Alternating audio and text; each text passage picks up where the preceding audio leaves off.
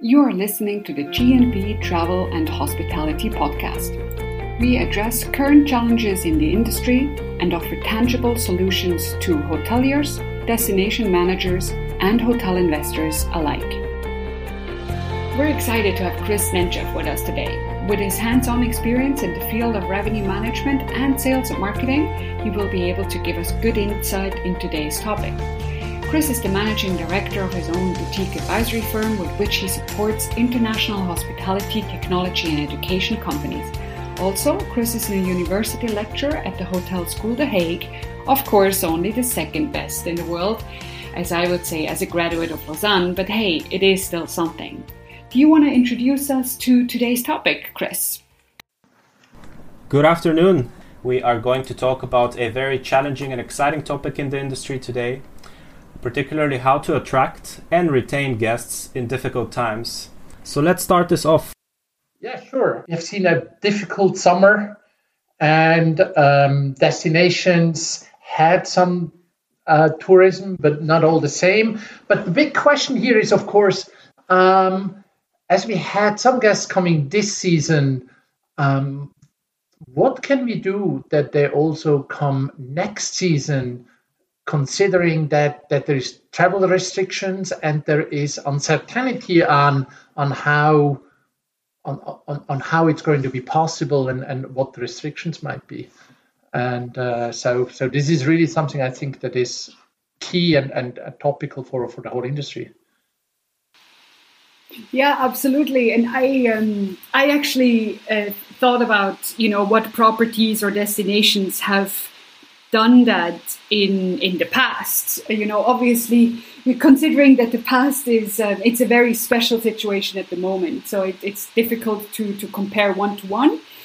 Um, but I thought about it, and I was like, I, I wouldn't I wouldn't be able to cite properties who have done it successfully in very quick succession.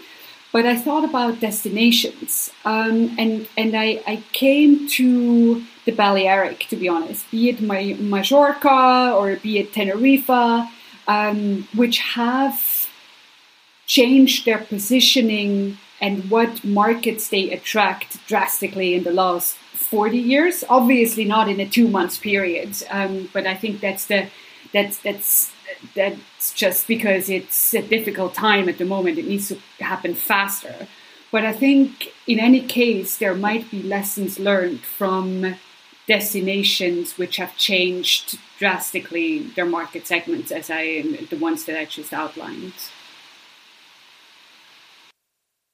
Yeah, I, I think the destinations are are challenged on on creating the right momentum and in, in really inviting the the guests to come, but not giving a guarantee that they are that they are perfectly corona free or, or whatever they want to call it, but that they are doing the best to manage the situation. And, and, and uh, I, I think one thing that, that is difficult for the destinations and the properties is there is nothing in the recent history we can compare with. There were there were bigger incidents uh, in, in in the past uh, by natural disasters or, or similar, but but there was the rest of the world somehow uh, available for tourists. But today, there is nothing really available out there, and uh, nobody has a key for the future. And I think that is the challenge for the destinations as much as for the hotels. Um, and so, I mean, Chris, in, in, in your experience, so what do you think uh, about? Is this a, is this now a marketing and distribution question, or is it an on-site operation, or or how should the the market participant? How should the ecosystem work together here? Right. So, so is it more about distribution or, or operation? I think the question, the answer is both. Uh, particularly on the distribution side, we have the problem that particularly new customers that are not loyal to us yet tend to book through the wrong channels, through the commissionable, heavy distribution fee incurring channels, and obviously our challenge and our job is to change that. Um, there's a number of ways for us to do that as hotel managers. Number one, um, particularly the hotel team upon arrival should be well prepared to a identify the guests that arrive through rates that are commissionable, and b and this is where we get into more on the operation side. The hotel management team needs to ensure that there's the right processes in place operationally, especially for the guest facing departments, to make sure that once the guest is identified on arrival, that the right procedure takes place so that the guest is acknowledged, the guest is um, has has been initiated in terms of contact, and the conversion, education, and indoctrination process starts thereafter. Right, that the, the, the hotel management team, particularly the, the front desk operations, then inform the guests of the benefits of booking direct, of, of becoming a, a loyal member of that hotel for a lifetime, right? Almost adopting a lifetime value of customer approach. And of course, the indoctrination part is one, but there also has to be a robust value proposition to ensure that the guests who book direct next time and the one after, and that they return to the property or the same brand particularly nowadays when when occupancy levels are, are not at their peak. Um, one of the advice we give to our clients is that price is perhaps not the best and, and certainly not the only lever to make sure that we make the conversion. Uh, but adding components of added value, and, and particularly one of my favorite is using room upgrades.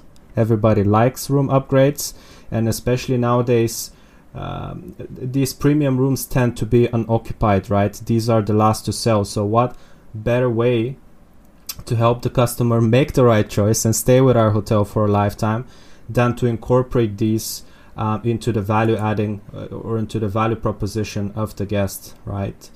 Um, th- there are also ways, both in terms of distribution and operation, to, to do the conversion and stimulate direct loyalty based bookings over time. Uh, there's a number of third-party providers. For example, we have in the Netherlands Hotelchamp, uh, and they specialize in making sure that the website experience or the direct booking experience is designed in such a way that the customer understands and learns to book direct and over time for the same hotel, which really adds up over time. And, and, and to sort of complete the cycle here, um, what's important is that the process doesn't stop there, but the, the appropriate measurement uh, gets in place, that the hotel management team monitors the results, tailors the value proposition, see if there's any any uh, issues with the whole process, and then recalibrate their approach um, going forward. Right. But you know what I thought about? I, I absolutely agree, but I would challenge some of your approach in the sense of since we are in a in a special situation that might be limited in terms of time. So I'm thinking of an alpine destination like Zermatt, um, which is dependable on international tourists. Um, and for example, this summer and, and I guess next winter, 2020, 2021, will, uh, will uh, the biggest proportion of guests will be either from Switzerland or from the neighboring countries. So if, I'm a hotel manager in, in, in such a resort, and I see that maybe I have to do certain changes for the next season, but not for five years to come. How can I balance this? Well, I do it for next winter, but I hope um, in 2022 um, my overseas guests are back. So I, I, sort of need to balance a short term, um, a short term tactic with a long term strategy that might stay the same how how would you how how would you tackle that i mean not that i have a solution but um, what what do you think right right i think it's a it's a great question and also a very difficult one um, particularly on balancing short and long term needs it's, it's especially challenging for me to to understand how long this the situation would go for. So I think being prepared in, in various scenarios would go a long way here.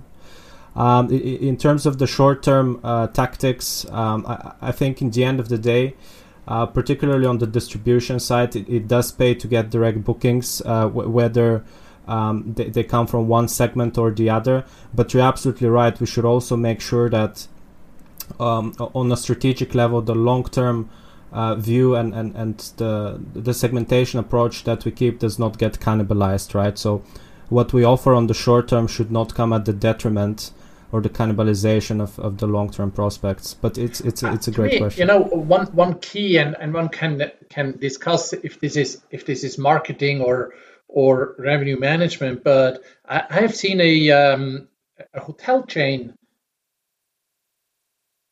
I have seen a, a hotel chain uh, that started working with their most loyal clients, and they asked those most loyal clients, "Hey guys, we cannot keep all the hotels open, or we can only open some of our hotels.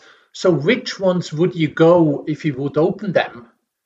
And and the guests became part of that process, and they really they, they really selected hotels that the, this chain would not have opened, and and and so this this made them even more loyal guests because they were part of create of of defining the product. So if you're a a, a chain, you have a different you have tools. A tool that I also like for smaller hotels, and as you as you just said, Chris, as the as the property might not be full and there is flexibility, why not ask the guest, hey, um, you know you know all we offer at our place. What would you what would you want the most if you would come uh, that that would make you actually stay and, and, and come back and so so re, you refer more to the shorter term guest and you're not spoiling the potential future uh, perhaps international guests where your um, where your revenue might be better or your your margin might be better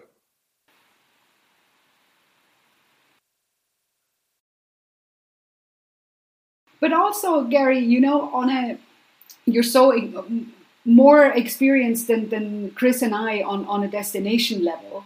Um, and, and, obviously, in, in that crisis, especially, how do you, or which, ask differently, which of the elements in a destination need to work that the whole chain works? Um, because if, if, again, if I'm thinking, if I'm, if I'm thinking about one hotelier it's great when you try something, but if the airline doesn't fly um, guests to your island, then that's not gonna that's not gonna work. So from from your experience on a destination level, what are the critical links or the critical elements that need to work in the chain?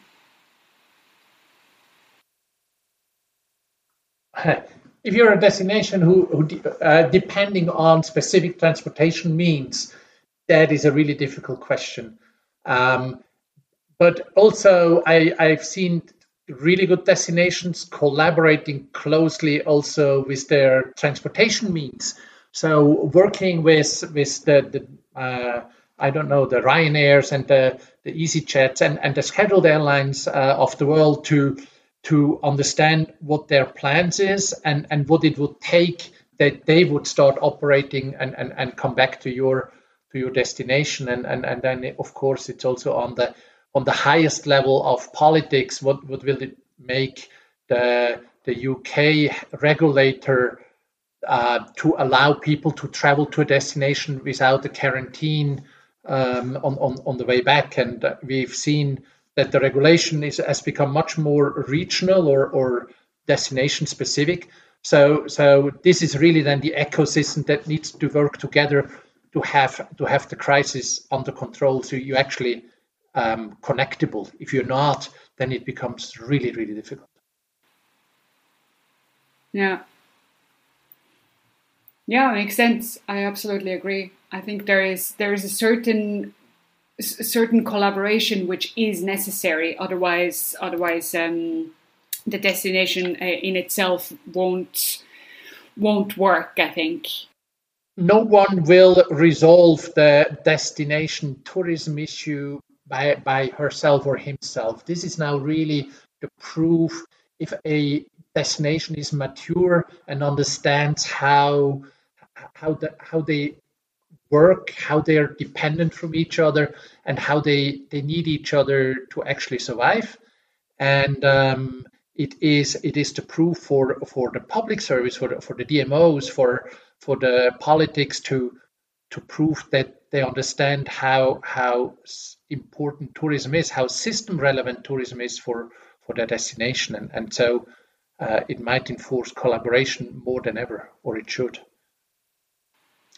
Absolutely. And I think I, I, thought about you know two or three things that that a hotel manager can do in terms of tangible actions um, to uh, to change the marketing mix um, and and have have different segments. And I, I I thought about it long and hard, and I think it's it's the start is already different than if you if you did it in a in, in, in normal times in air quotes. Um, so I think it, you would start out and, and and not think who would be our our most fitting or most adequate target segment, but it would be who is actually still be able to come to my hotel. Um, and this obviously is going to be um, domestic travel a lot, and, and, maybe you can segment a little bit more finely in, in, in that, be it families, be it couples, be it for adventure or whatever. Um, so I think that will be the first step. And then as a second step, I think um, what Chris mentioned before in terms of which one is the most lucrative one and how, which channels do they use to get to my hotel. Um, obviously increasing the one that is the most lucrative one and potentially trying to change some of the channels that are used by the others to more lucrative channels and not um, and, and meaning coming direct and here I see a lot of potential as well here in Switzerland. You know, I, I, booked I booked a hotel. When was that? In summer, um, and it was I, I couldn't. They didn't have an online booking platform on their website, so I couldn't check availability on, uh, on online. And even myself, and I'm not the the newest generation, but even myself, I, I was I was I didn't want to call, so I changed my hotel, which is obviously uh, not great for the hotel. So I think to make it as easy as possible for a guest who wants to come to you, that that that he or she can come to you. I think that's the second one. And then the third one is, as always, know your target market, know what their requirements are um, in terms of. Um, I don't know, in terms of space, in terms of food preferences, in terms of leisure activities, in terms of etc., um, etc., et amenities, etc. Um, and then adjust whatever you can in a short term best to that target market. Um, and those, I think, can be small changes. You know, your room service menu might uh, cater for a different taste, or your you collaborate with the local hiking association, which you before didn't cooperate with um, because that's a, that's a requirement that is new for you from that guest segment, etc. I think that would be three tangible steps that I would um, that I discuss with, with clients that they could that they could implement relatively quickly and with relatively little means um, in order to to tackle the next few months or the next six months, the next year. And I think that that would be good. Yeah, great points, Bettina, and, and really important, and, and perhaps is, something we should have also mentioned early on. The, the importance of understanding the guest is, is almost as crucial as, as anything else in terms of value, in terms of price. So, really understanding the needs, and, and especially nowadays where, where we're not in times of high demand, there should be no excuse. Uh, for the management team and, and for their uh, their operational um, associates to cut no corners in, in, in getting into dialogue with the guests, adopting a, a robust, almost CRM like approach, and even treat treat uh, uh, micro segment your customers because what does really make a segment? Is it the number of room nights they produce? Um, or is it is it part of their behavior? And and if we look at the customer from a life a lifetime value perspective, if, if a customer stays in our hotel for, for let's say 20 room nights per year, um, over 20 or 30 years lifetime, one customer could produce more than, than a, a, standard corporate account in a hotel for a year. So, so almost micro segmentation and, and micro value proposition in terms of ultra targeted um, approach really would go a long way. it's it's also another benefit of of not coming uh, through a, a, a, third party distribution channel from the guest is that you get to keep the dialogue right you, you get to keep the data um, and it, because it's not just the commission and the third party fees that, that are the negatives of third party distribution but also the loss of control loss of access of data um, for the customers and, and, and just one more question back to you, Bettina. So, so gr- great steps that, that you suggested in terms of what works nowadays. And and what about for for carrying over this good performance um, for next year? What what are some of the steps in order for, for hotels to sustain their success over time? Um, yeah, great question and important question. Um, I think that's where that's where the operational processes come in because you can only create loyalty, and that's that's true as well in in air quote normal times. Um, I think you can only create loyalty when you keep your promise and either meet the expectation or even better exceed the expectation.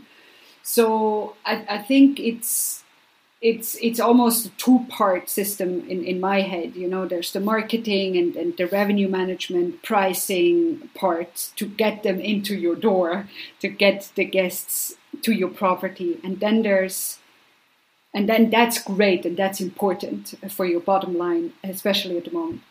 And then I think very important is to remember that after that your your job is not done um, and you need to be sure, as you just said, to put the guest in the center and be sure to know what exactly they expect, be it in COVID measurements, be it in, in, in normal other requirements they have in order to create loyalty and send them back that they talk about you um, that uh, if i mean so many people so many friends came to me and said like hey, do you know anywhere I could go in Switzerland for a fun weekend?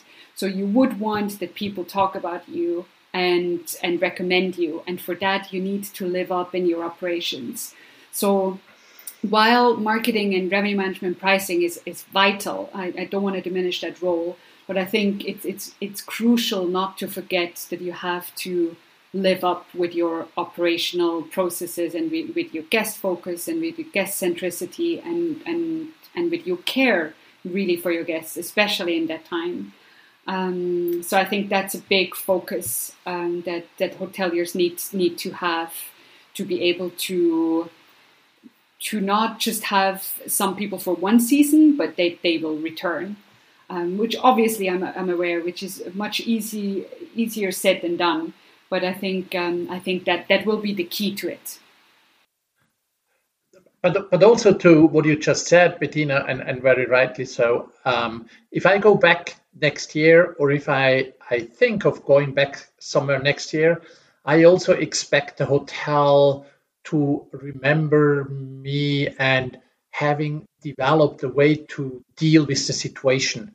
This year, we all had the credit of not knowing how to deal with with, with the situation, and and the, all all these changing uh, rules and regulations.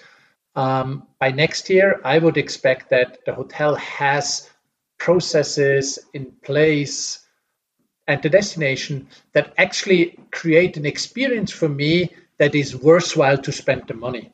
And and and that's where really for me the the, the rubber hits the road. And if you do that well, then you get to Chris's lifetime value of, of, guests, and then and then you won my, my heart and, and, and my wallet for life. So then then you really were proving um, that that you care for me.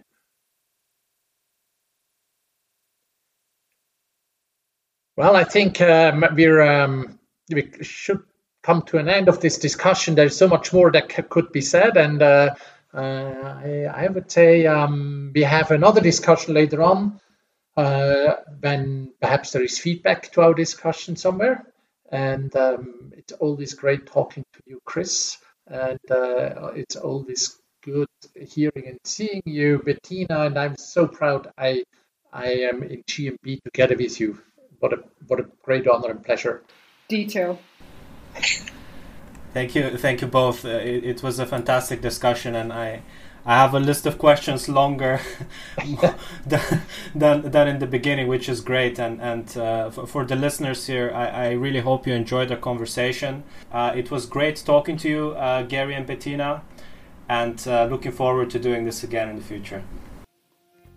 Thank you so much for your insights, Chris. It is always great talking to you, and thank you very much um, for that. And talk to you very, very soon. Thank you.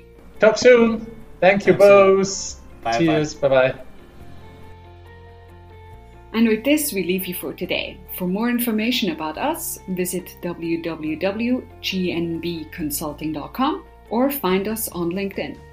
Also, please do let us know if you have any other topics that interest you and whether this was informative for you. Thanks for listening and talk soon.